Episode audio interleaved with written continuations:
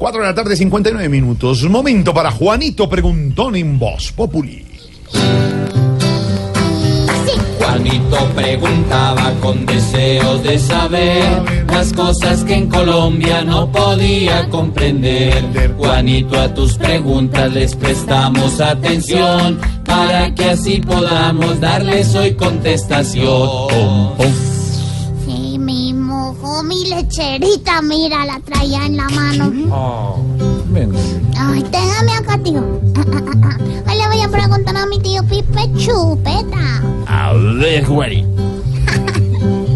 ¿Verdad que los del centro a Santos Calderón le piden la renuncia, disque por corrupción?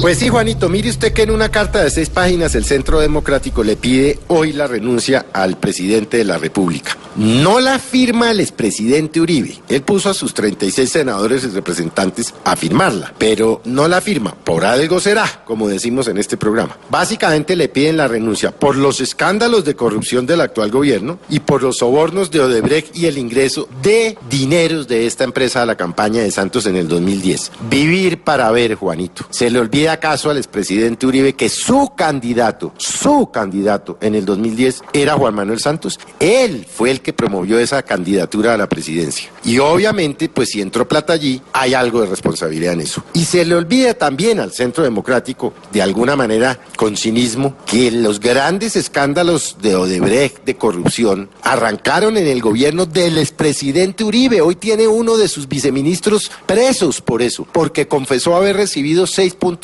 billones de eh, millones de dólares por los sobornos. Hombre, sean serios. Esa no es la manera de hacer las cosas. Ahora bien, nada de esto le conviene al país. No le conviene la corrupción, no le convienen las solicitudes de renuncia y no le conviene la pelea entre el expresidente Uribe y el presidente de la República. Los colombianos estamos, Juanito, usted y yo y todos, mamados de la corrupción. Pero la manera de combatirla no es así, no es pidiendo renuncias, ¿No? es combatiéndola efectivamente. Y por supuesto, pues eh, eso eh, hasta ahora, y ojalá no me equivoque, se está empezando a hacer. Pero bueno, Juanito, hay que ver cómo es la vida, hay que vivir para ver. Un burro hablando de orejas, Juanito.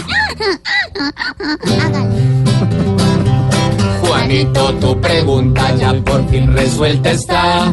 Pregunta la siguiente que pronto te surgirá. Ay, yo no sé, pues sí.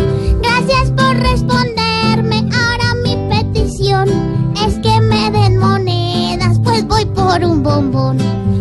Pobre Juanito preguntó siempre buscando explicación, solo Blue Radio le dará contestación.